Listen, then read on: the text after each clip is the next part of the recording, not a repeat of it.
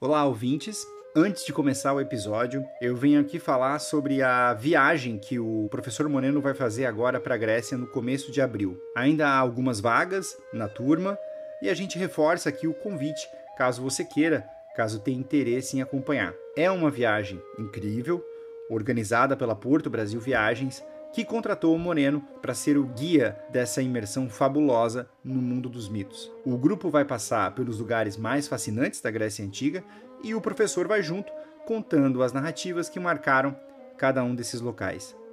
Eu fui a essa viagem no ano passado e digo com total tranquilidade que ela transformou a minha relação com a cultura clássica e eu recomendo muitíssimo. E é uma recomendação sincera, viu? Eles não nos pagaram nada, isso aqui não é um publi.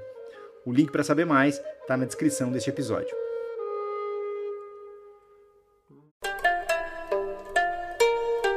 Olá, ouvintes, eu sou o Felipe Speck e esta é a Hora do Oráculo.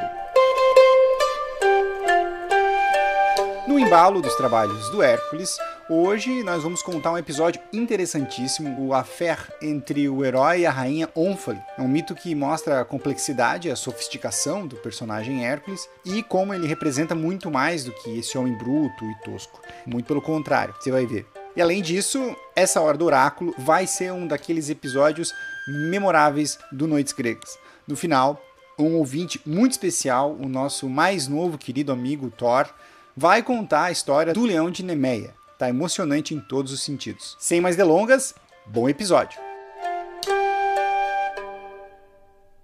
Curiosamente, na mitologia grega, os dois maiores exemplos de masculinidade, que é o Aquiles, o maior herói da guerra de Troia, e o Hércules, que nós estamos acompanhando, são apresentados em episódios em que eles se vestem de mulher.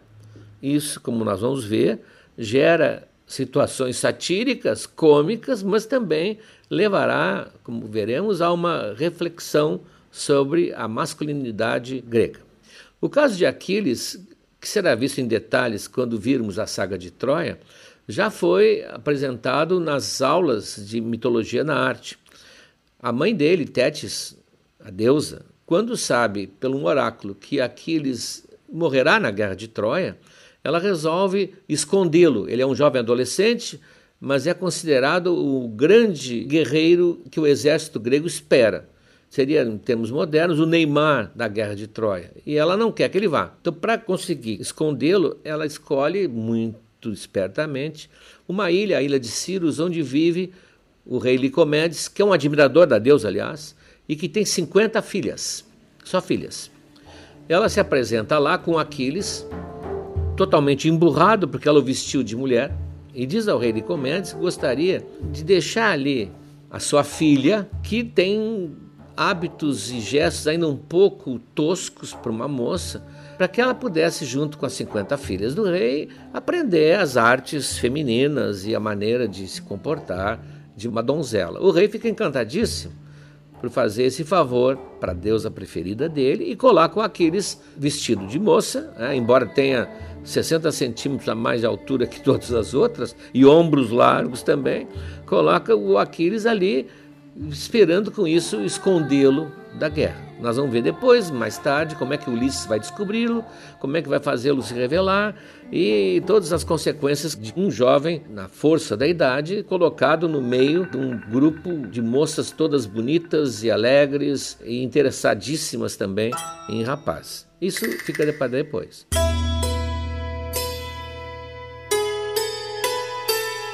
O caso de Hércules agora é diferente. É, há antecedentes que nós precisamos conhecer é, para entender bem a situação.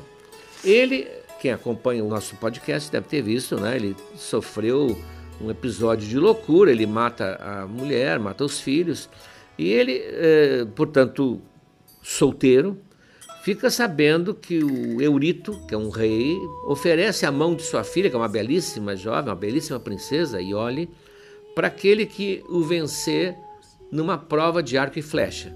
Eurito já foi mencionado aqui nas, na educação do jovem Hércules, foi um dos seus professores, no caso, o professor de tiro ao arco. E isso aumenta o desafio de Hércules. Ele se apresenta como candidato. O rei não esperava que Hércules tivesse progredido tanto e é derrotado. é derrotado e Hércules então pede que se lhe seja dado o troféu, que seria a mão da jovem Iole. Só que Eurito teme que Hércules possa repetir o mesmo episódio que ocorreu sinistro com a outra esposa e com os, os filhos. Ele não quer ter a filha dele e talvez possíveis netos ameaçados por um acesso de loucura de Hércules. E ele se nega, ele não quer cumprir o trato, manda ele embora. E o Hércules, então, desapontado, né, ele respeita o Eurito, foi seu professor, desapontado, ele volta para Tirinto, que é o lugar onde ele, ele estava. Nesse meio tempo, há um roubo de gado na terra de Eurito. Quem rouba, dizem, é o Autólico. Autólico é um descendente de Hermes, portanto, um ladrão de linhagem genética, e que vai ser mencionado aqui quando estudarmos o caso do Sísifo. Né? O Autólico é um ladrão famoso, um ladrão legendário, espertíssimo.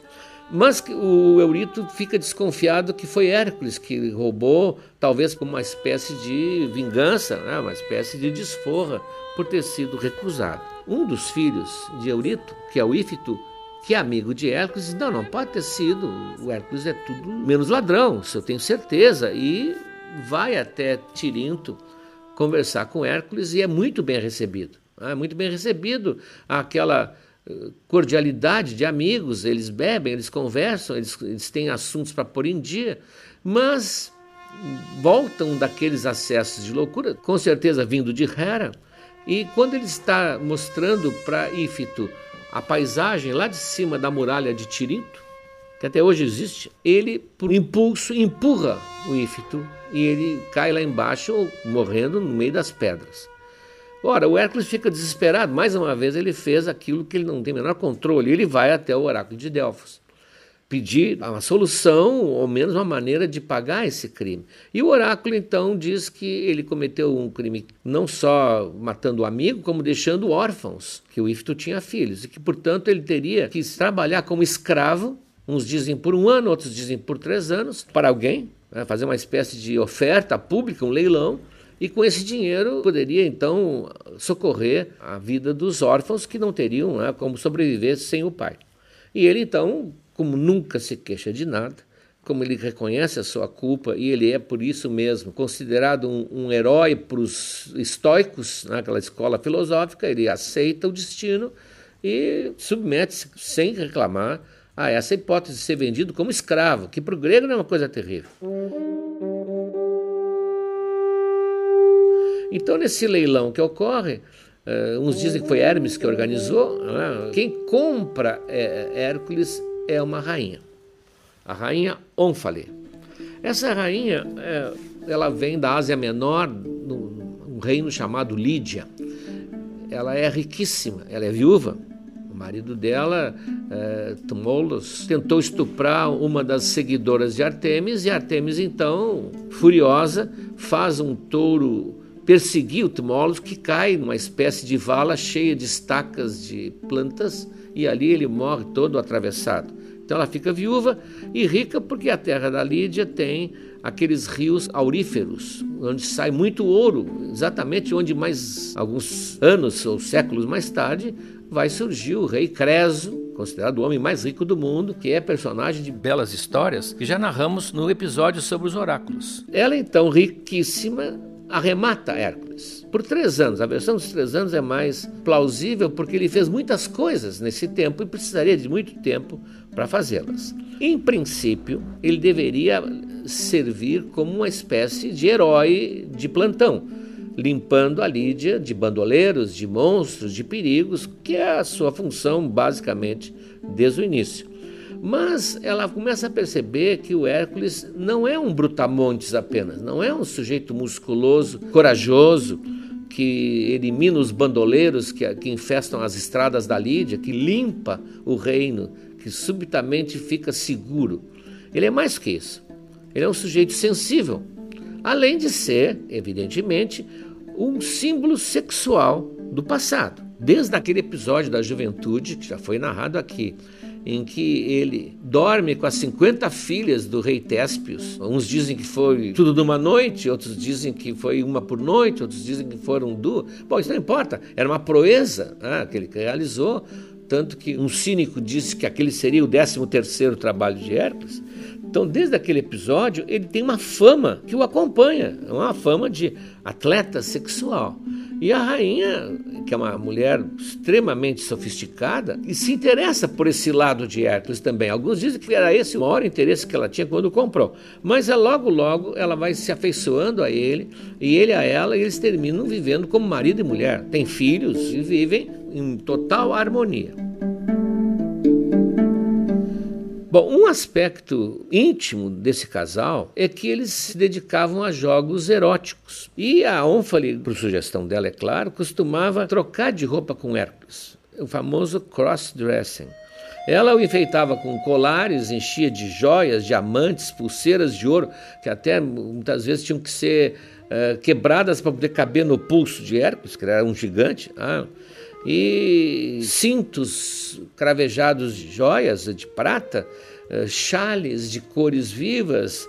Ah, diz aqui um autor diz que ele andava com um chale roxo, uma nágua amarela e um turbante verde. É, portanto, a combinação também era uma combinação pesada. E ele se submetia alegremente a isso. Até porque, evidentemente, por trás tem todo um preparativo para um relacionamento erótico. O Hércules se submetia voluntariamente com boas expectativas. O Ovídio, que narrou isso também com grande prazer, porque o Ovídio é um dos autores da antiguidade que melhor escreveu e com muito mais precisão e, e vivacidade os jogos amorosos, tanto nas metamorfoses quanto na arte de amar, que tem um livro chamado Arte de Amar, quanto nas heroínas. Né? Tem, ele, ele, é um, digamos assim, o, o homem mais sábio nessa parte da antiguidade. Ele então ele dizia que ela punha sobre os ombros delicados aquela pele pesada e rústica do leão de Nemeia e arrastava pelo chão a poderosa clava do herói, que ela não tinha forças para levantar. Claro que, evidentemente, que o vídeo está sendo malicioso aqui ao falar na, na atenção que a Onfa lhe dava ao porrete, é, a clava que o Hércules tinha. O dia era passado no ambiente feminino, seria assim, na, na, nos aposentos femininos, ele junto, ele junto, ele junto, acompanhando as damas de companhia. E como toda mulher da Grécia Antiga, Onfale trabalhava no tear, tecendo ou bordando. Todas as heroínas aparecem assim, a Penélope aparece assim, a Helena de Troia aparece assim, a Medeia aparece assim diante do seu tear. Há todo um simbolismo né, do tecido da vida que a mulher, no fundo, é quem faz. Então ali o Hércules ficava quase como um rinoceronte numa loja de louças, gigantesco, desajeitado, mas participando, né, tentando ajudá-la com novelos de linha, tentando ajudar com o, o fuso da roca de fiar, e é, é, desajeitado como ele era, e grande como ele era, fora de escala.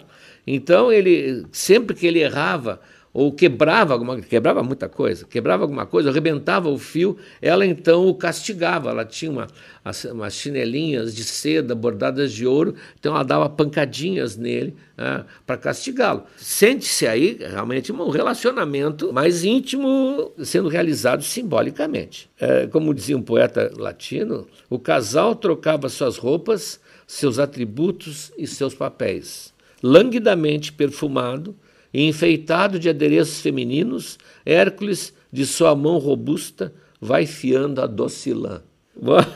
Ora, pouco a pouco fui chegando na Grécia, na Ásia Menor, é próximo, mas não era a Grécia, foi chegando até a Grécia, uma notícia que o Hércules tinha abandonado a sua pele de leão e agora estava usando colares de pedraria, pulseiras de ouro, turbantes coloridos, cintos cheios de franja, uma vestimenta de mulher. Ele tinha se afeminado.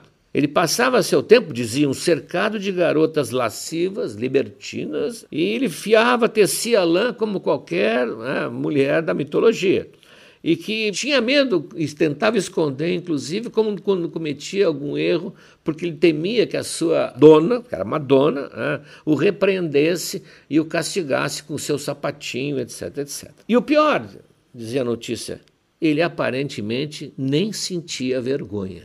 Então, ah, isso espantava muito quem ouvia, porque, primeiro, um grego aceitasse ser escravo, segundo, de uma mulher Terceiro, de uma mulher bárbara, ou seja, de uma mulher que não era grega, porque os bárbaros eram vistos pelos gregos como inferiores. É o mundo invertido, diziam alguns. Ah, o mundo virado de cabeça para baixo. Hércules terminou. Mas quem era a fonte dessas notícias? Não eram fake news. Ah, nós sabemos o que estava acontecendo lá. Talvez quem, quem, quem tivesse visto não entendia muito bem a ideia. Muitos autores antigos, inclusive, quando falam nisso, dizem que ele tinha se travestido. Não entendiam que era um jogo mútuo que aproximava bastante o casal. Não eram tão modernos assim. Mas quem, quem levou essa notícia? Quem espalhou essa notícia? Ah, isso é um episódio que serviu de tema para muitos pintores. Quem viu as aulas de mitologia na arte deve ter visto esse capítulo do Hércules e Ônfale, que tem dezenas de bons pintores que adoraram a cena que vai ser narrada agora. Um dia, o casal atravessa os vinhedos do antigo rei, do Tmolos, em direção a um templo de Diónisos. Eles estão se dirigindo lá para fazer uma cerimônia, um sacrifício em homenagem ao Diónisos. E ela estava vestindo uma roupa, um manto, de um vermelho vivíssimo, bordado de ouro, portanto espetacular, se destacando na paisagem verde dos vinhedos. O cabelo estava ondulado e o Hércules, ao lado dela, no seu papel, acompanhava segurando sobre sua cabeça uma sombrinha. O sol era forte, uma sombrinha também vermelha, toda bordada de ouro. Então, é, é, esse quadro, essa imagem de Ônfale, é vista lá em cima da colina por olhos que não deviam tê-la vista.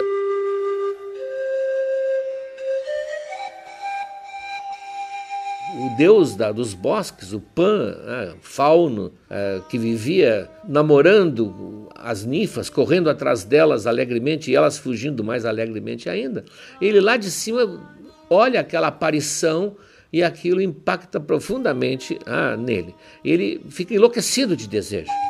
Ele diz: essa, essa é a minha mulher. Ah, não, não quero, não quero mais vocês. Dispensa as ninfas da montanha, é ela que eu quero, é ela que eu terei. E vai seguindo o casal, escondido, é claro, lá em cima, nas colinas, nos montes, sempre se mantendo oculto para ver até onde eles vão, o que, que eles vão fazer. Bom, eles chegam próximo a esse templo, que eles vão visitar no outro dia, e ali tem uma caverna que é própria para isso, onde eles vão passar a noite. Só que, como eles vão fazer um sacrifício religioso, eles têm que se apresentar puros, eles não podem ter relações essa noite. Então eles montam duas camas, eles, né, a comitiva, tem os servos, montam duas camas separadas, ah, para que eles não durmam no mesmo leito ah, e para que no dia seguinte, na alvorada, eles possam então se dirigir ao templo. Só que, enquanto conversam na, na noite, o casal está se preparando para dormir, a Onfale, que gostava muito, propõe ah, que eles troquem de roupa, que eles façam a sua famosa, seu famoso jogo de, de cross-dressing. ele mal entra nesse vestido, nesse manto, ele inclusive ela desabotou tudo que pode, mas as mãos dele, os braços dele estouram as mangas, né? porque ele é, ele é muito mais forte, é muito musculoso. As, as sandálias que ela estava usando, ele não consegue passar o cordão da sandália por cima do pé. Né? Ele meio que amarra no dedo, ele estava totalmente fora de, de escala. E assim eles vão dormir. A Onfale põe quase como cobertor a pele de leão, que é inseparável, e ele então vai dormir vestido de Onfale, né? com aquele vestido que mal cabe nele. Pan, que havia seguido o casal, espera passar uma hora ou duas para ter certeza que estão, que estão dormindo e entra na caverna sorrateiramente. Caverna é escura, evidentemente, não havia luz lá fora nem lá dentro. E ele vai tateando, tateando, vê que tem duas camas, ah, e toca devagar e nota os pelos do leão de Nemeia. Ele dá um salto para trás, ah, não é ali que ele tem que ir. Aí ele vai para o outro leito, para outra cama e encontra a seda macia do vestido de Onfale. Então ele se, se enfia por baixo das cobertas, levanta o vestido e nesse momento o Hércules acorda. Acorda e quando vê é, que, então, que, que, tem alguém se sorrateiramente se aproximando dele, ele dá um coice, ele dá um coice com o seu pé, o famoso pé hercúleo, que pega no, no traseiro do pão e joga o meio choramingando num canto da caverna. Né, porque foi um, um pataço que ele levou. A Onfale ouve o barulho, chama pelos servos, pede tochas, iluminam e está aquela figura ridícula ali, ressentida, olhando ali por baixo do, dos olhos, em, enquanto os dois caem na risada total ah, ao ver aquela cena inesperada.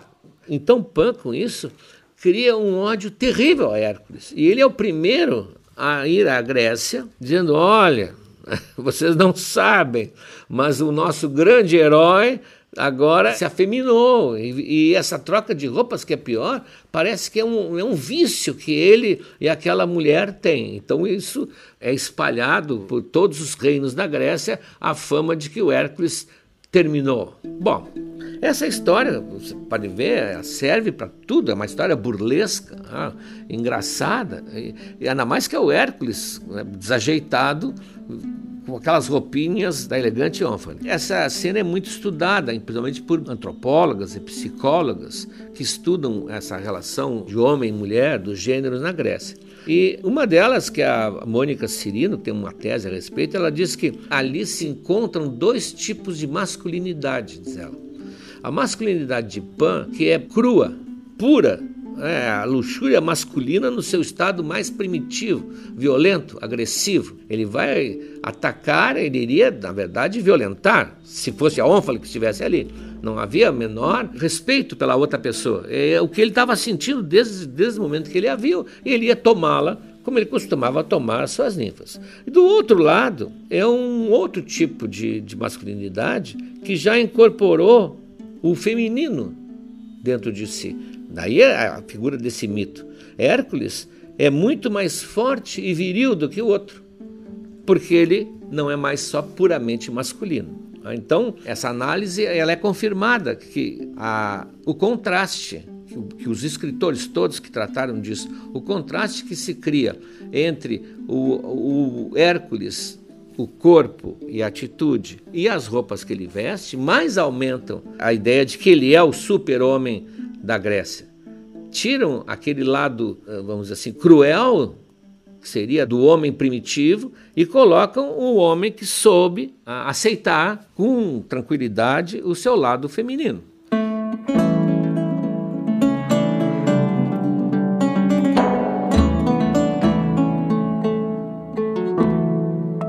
Antes de terminar, eu gostaria de mostrar a vocês um presente que o Felipe e eu recebemos. Uh, nós recebemos muitas manifestações de apreço, de carinho, de simpatia de vocês, e a essa altura, até um comentário nosso aqui, nós temos que agradecer ao Olimpo que nos abençoou com os melhores ouvintes do mundo. A gente forma uma comunidade, a Noites Gregas, aos pouquinhos foi formando esse grupo grande de pessoas que se interessam pelas mesmas coisas, que se encantam com a mitologia, que compartilham esse amor pela Grécia, evidentemente a Grécia mitológica, a Grécia antiga. Pois no meio de tudo isso, no meio desse jardim, dessa floresta de pessoas que nos acompanham, surgiu uma plantinha nova. Uma mãe nos enviou um trabalho do seu filho, pequeno Thor que vai ser mencionado aqui algumas vezes. Ele é um menino de seis anos, entusiasmado por mitologia, já ouviu várias vezes o Noites Gregas, maratona o Noites Gregas, e resolveu fazer para o colégio o seu podcast, narrando as aventuras, os trabalhos de Hércules. Ele tem uma falinha encantadora, ele troca letras, o que é mais bonitinho ainda, mas tem uma garra, um entusiasmo e uma capacidade narrativa que mostra que aqui surgirá um grande narrador eu me sinto feliz. É, o, o, o, Thor, que deve estar nos ouvindo agora, vai lembrar da, das Olimpíadas, naquela corrida de revezamento, em que eles correm um trecho e passam o bastão para o outro. Eu me sinto exatamente como se tivesse surgido agora ah, um, um receptor do bastão na mitologia. E deve haver outros também. Há uma geração nova, novíssima, que se interessa também pelas mesmas coisas que a gente se interessa, que você se interessa e que o Ocidente vem se interessando. Então, pela voz do pequeno Thor, com a sua narrativa assim especialíssima, o Felipe vai inclusive colocar talvez alguma música para ajudá-lo a ficar mais com ar do podcast que ele admira. Vocês vão ouvir a narração do Leão de Nemeia. O Leão de Nemeia, pela versão dele, aí vocês vão entender porque é tantas versões cada mito. A versão, então, do nosso amigo e talvez futuro colaborador daqui a muitos anos, Thor. Com vocês, o pequeno narrador.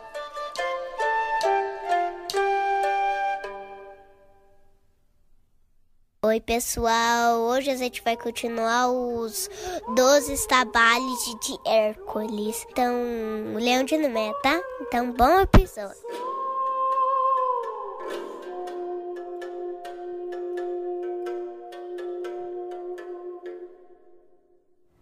Leão de Nemeia parecia aquela impossível para o Hércules. E ele, amado com arco e flecha, ele passou um tempo nas florestas de Nemeia.